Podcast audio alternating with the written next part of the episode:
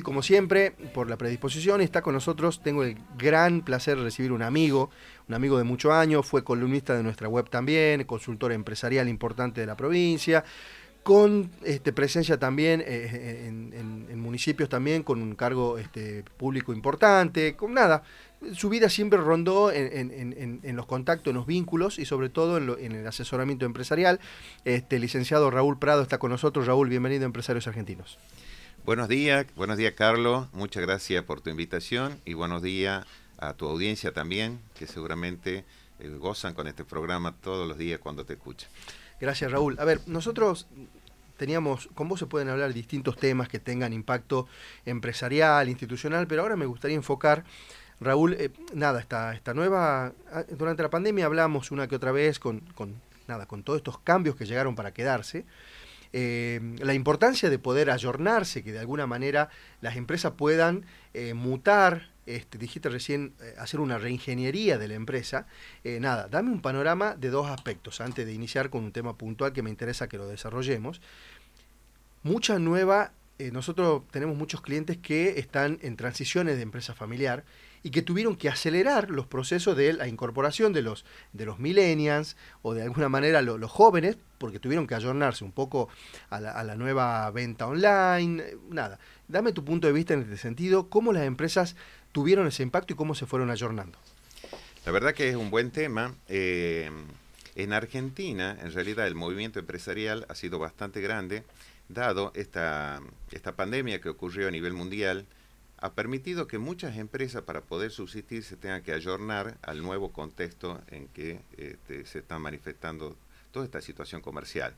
Algunas desaparecieron, algunas se reinventaron, algunas generaron unidades de negocio en función de la oportunidad que se le estaba generando. Fíjate cómo eh, muchas empresas que tenían venta al público bajaron el nivel de venta al público y transformaron su empresa para generar más oportunidades como e-commerce, ¿no? como venta online. Y em, esto qué hizo? Potenció muchísimo el, llegar al cliente sin ni siquiera que el cliente se tenga que molestar mucho en, ir y, llegar al negocio.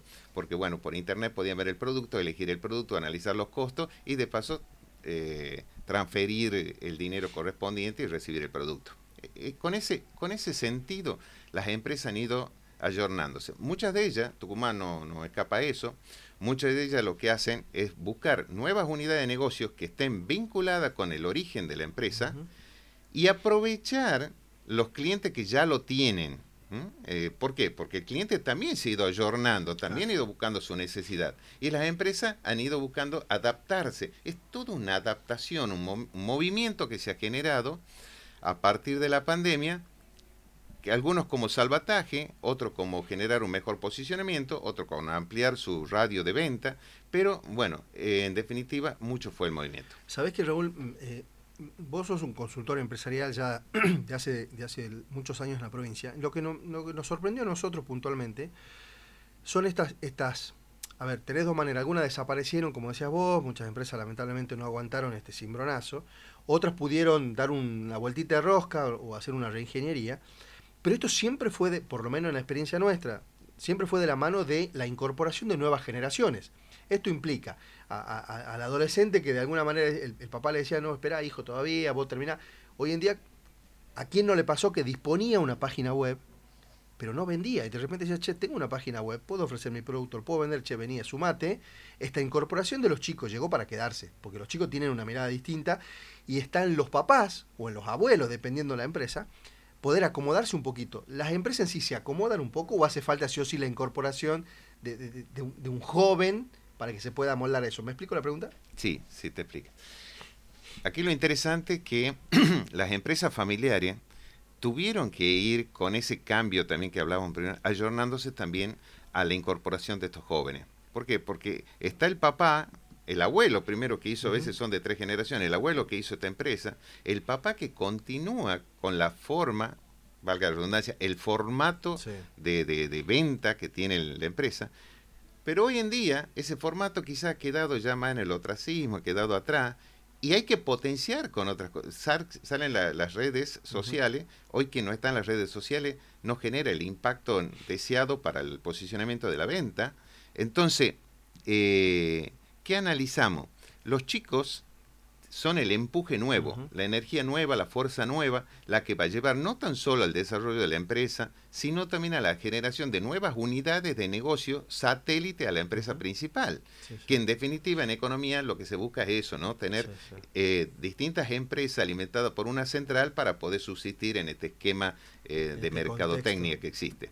Entonces, sí, los chicos tienen que introducirse, tienen que tener una visión diferente hasta las temáticas o las bibliografías actuales sobre cómo llevar adelante un negocio involucran temas que antes no, hace 15 años no estaban, Carlos. ¿eh? Cuando yo estudiaba en la facultad estudiaba una manera de ver un negocio y de analizar un negocio, hoy en día son varias. Cuando hace 30 años atrás veíamos la, definición de inflación con un solo concepto, hoy hay varios. Entonces, depende de la circunstancia, depende del contexto. Entonces, ¿qué quiero decir? que está bueno que los chicos se involucren. Los chicos se deben involucrar en las empresas del padre, porque si no, morirían. Lo que sí tienen que tener una inyección particular de cómo poder hacerla crecer. ¿Cuántos padres dicen, bueno, pero si estamos bien y llevamos bien, ¿para qué más? No me venga con esa página web, ¿para qué me trae esas novedades? ¿Y para qué? Para estar actualizado en los tiempos porque quien no se mantiene actualizado está acabando su fosa prácticamente. Y, te voy a traer algo más, y te voy a traer a, vos. Hace mucho tiempo que das, sos muy joven, pero hace mucho tiempo que ya das charlas y capacitaciones, y también vos, ¿no? También vos mismo dijiste un ejemplo, hace mucho tiempo se estudiaba algo y hoy en día las variables son, son muchas. Eh, seguir vigente, yo sé que ahora estás asesorando una empresa importante de acá, que de ese tema estuvimos charlando. Eh, la gente sigue buscando esto, ¿no? Sigue buscando una mezcla de experiencia, estamos hablando de tu persona porque te conozco, con experiencia y muy ayornado a la realidad, con un ojo importante, pero siempre buscando la posibilidad de generar nuevas cosas. Eh, las empresas siguen apostando a los recursos humanos, en este caso tu persona, para que de alguna manera hagan esta reingeniería y que vaya de la mano y pueda ensamblar la juventud de este empuje con una mirada un poco más profesional también, ¿no? Eh, creo que ahí está el concepto, ¿no? Decir, un empuje importante, pero eh, profesionalizarlo, darle una seriedad y darle todo un, formato, Raúl, ¿no? Mira, te voy a decir algo que hace poquito escribí en una columna. Antes... ¿No fue la eh, nuestra? Porque si no fuera nuestra, ¿en cuál columna escribiste? este, antes uno dejaba como bien instaurado el tema, tenemos que vender para hacer dinero, y, está bueno que, ganemos plata, para eso trabajamos, pero el concepto era venta, venta, venta, venta. Hoy más que venta estamos tratando de fortalecer la empresa, de hacer los cimientos más fuertes o las columnas más robustas. ¿Para qué? Porque estamos acostumbrados a que se caigan empresas. estamos acostumbrados a que los cinco años de, de, de, cuatro empresas, tres fenecen y una queda viva, ¿no? Este, en la situación actual. Entonces, y estamos también acostumbrándonos a estos movimientos del cambio, el cambio permanente. Entonces, hoy en día no es tan solo venta, sino es posicionarse y vender, posicionarse y vender, ir robusteciendo, robusteciendo a la empresa. Y entre esos robustecimientos hay muchas cosas y muchas connotaciones que se dan, entre las cuales, por ejemplo, decíamos recién, si uno no tiene una página web o no está en las redes sociales, como que no existe. Si tenemos una marca legalmente constituida, generemos esa misma marca a través de una página web, hagamos un asentamiento de marca, registremos nuestras marcas, difundamos, posicionemos nuestra marca y cuanto... Hay una técnica que se usa mucho que se llama la técnica del grito. ¿Y qué consiste la técnica del grito? Obviamente cuando yo grito más fuerte, más gente me escucha. Y eso viene a las empresas. Cuanto yo más difusión haga en redes sociales, más difusión haga a través de los medios, más posicionamiento creo, más gente me escucha, más gente conoce mi empresa y más gente viene a comprarme porque de alguna manera marco la diferencia de por qué comprarme a mí no comprar lo otro. ¿Me entiendes? Pero si no grito... no te escuchan. No me escuchan. Este, Raúl, tenemos que ir a un corte. Eh, me dejaste eh, un, puntapié para iniciar esto, ¿no? Muchas empresas, a nosotros nos pasa, no sé, correo, correo privado, que hoy en día eh, la paquetería era mucha, mucha la demanda, hoy en día el, famoso eh, el e-commerce te termina llevando a, que te...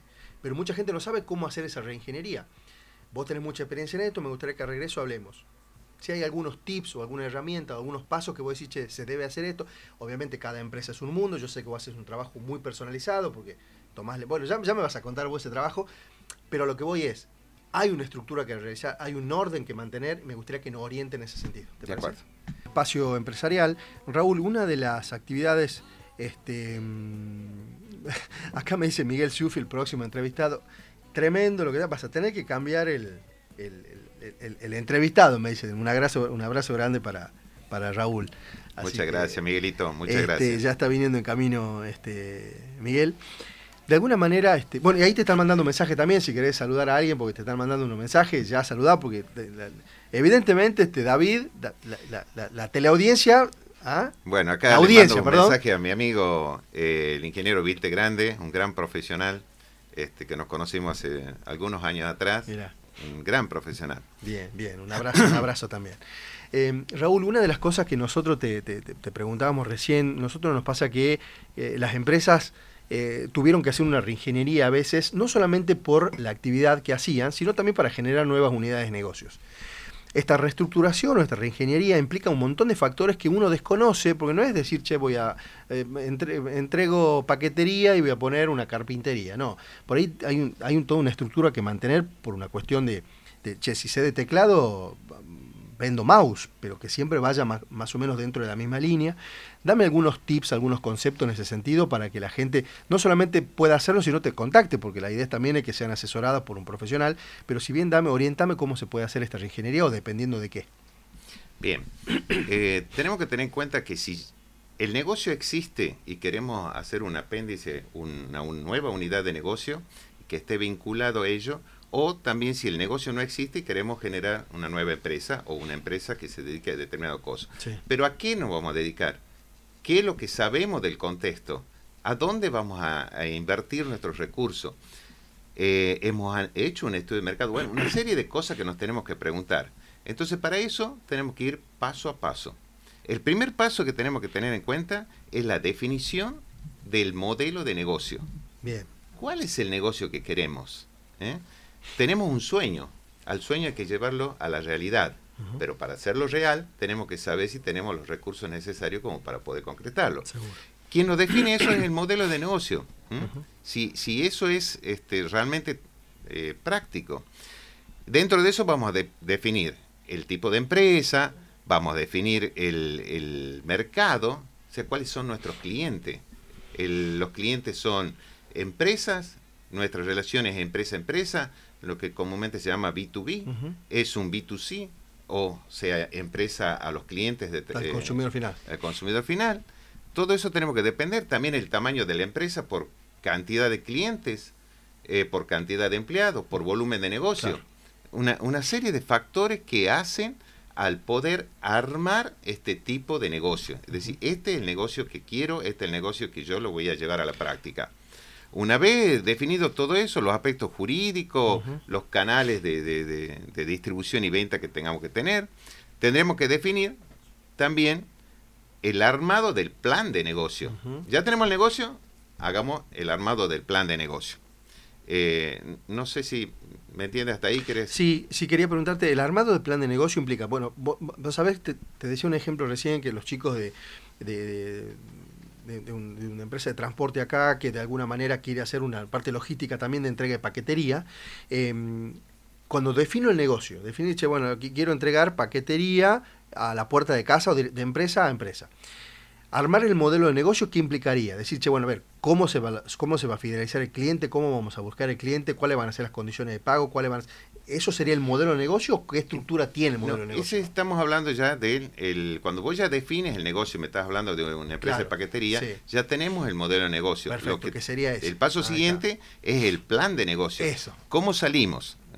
La descripción del negocio, el estudio de mercado que, tenemos que hacer para, saber a dónde nos vamos a posicionar, cómo vamos a correr, este correr en el buen sentido de la palabra, ¿no es cierto? ¿Cómo van a traccionar? Este, Tendremos que ver en los análisis financieros también con lo que contamos para enfrentar determinadas situaciones, económico-financiero sería.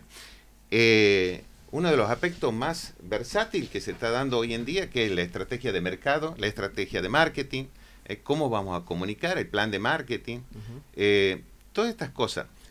tomando un ejemplo como el que vos me planteaste, eh, si hay una empresa de transporte que, que, simplemente hace flete de bultos y de pronto se quiere convertir en una empresa que, que va a incidir, como muchos han hecho ahora, eh, ya no es llevar solamente buscar al cliente final y transportar los bultos, simplemente es trabajar con empresas que hacen e-commerce. Claro. Como, ¿Qué ha pasado? Muchas empresas locales han empezado a vender por internet.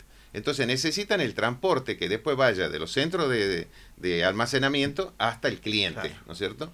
Entonces, estas empresas de transporte que hacían fletes de bulto anteriormente se transforman y pasan a brindar servicios para empresas de e-commerce, Claro, ¿eh? claro. que ya son paquetes más chicos, que son documentación, y, y bueno, hoy en día están generándose algunas empresas de esas, volviendo al ejemplo que vos Sí. habías dado recién. Raúl, una de las cosas que por ahí nosotros siempre, o al que el comerciante le interesa saber mucho también es, eh, te, dime un ejemplo de una empresa de transporte y demás, pero pueden haber millones de ejemplos. Claro, se da para cualquier empresa Claro, que quiera hacer eso quería. estas nuevas unidades de negocio. Sería, y, y, y tú, no sé si tu plan o tu proyecto tu, o tu desarrollo va en base, no es un, un enlatado, o sea, no, es un análisis de la empresa, un análisis de un nuevo negocio y se, y se hace en base a toda esta estructura. No es que tenés una, como viste que te venden comúnmente, decir, che, un enlatado y se, se hace de esta manera, no, es algo personalizado, es algo... No, porque eh, tenemos que analizar la idiosincrasia del, del entran lugar, muchos el contexto, que es tan versátil el contexto en el cual nos estamos moviendo,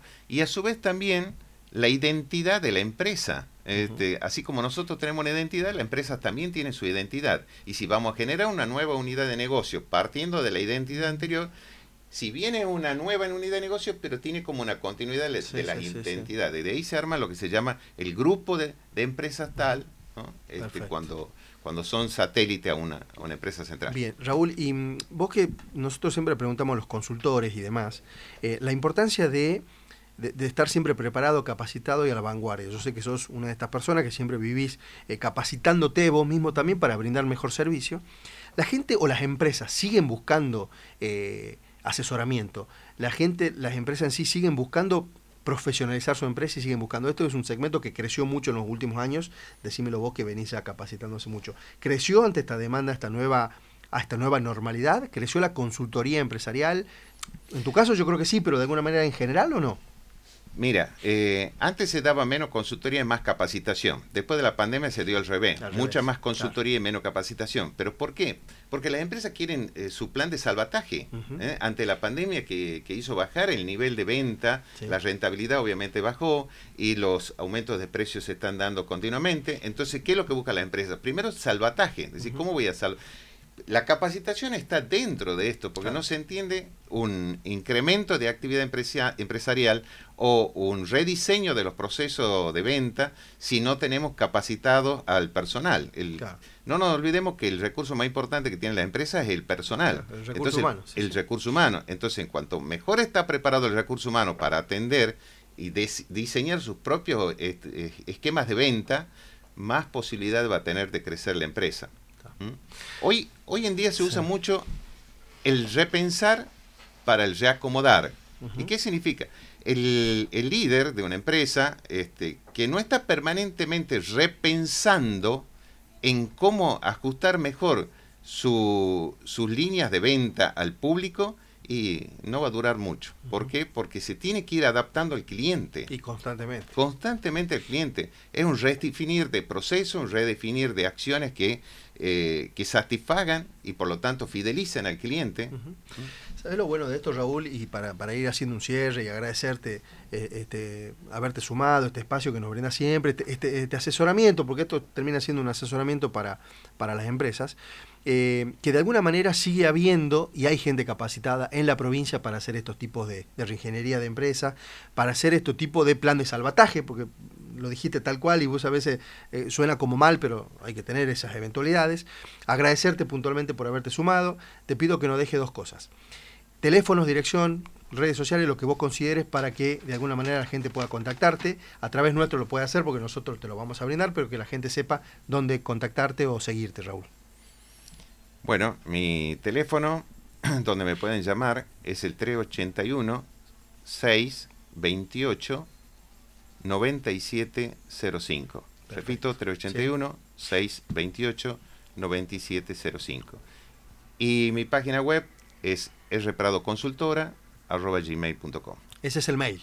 Ese es el mail. Perfecto. Raúl, nuevamente un placer habernos acompañado. Muchísimas gracias. Sabes que algunas actividades vamos a seguir haciendo en conjunto, así que ha sido un placer nos acompañes. Gracias, Carlos. Sos un muy buen profesional, este, líder en la comunicación y no por eso te han dado el Martín Fierro que bien merecido lo tienes.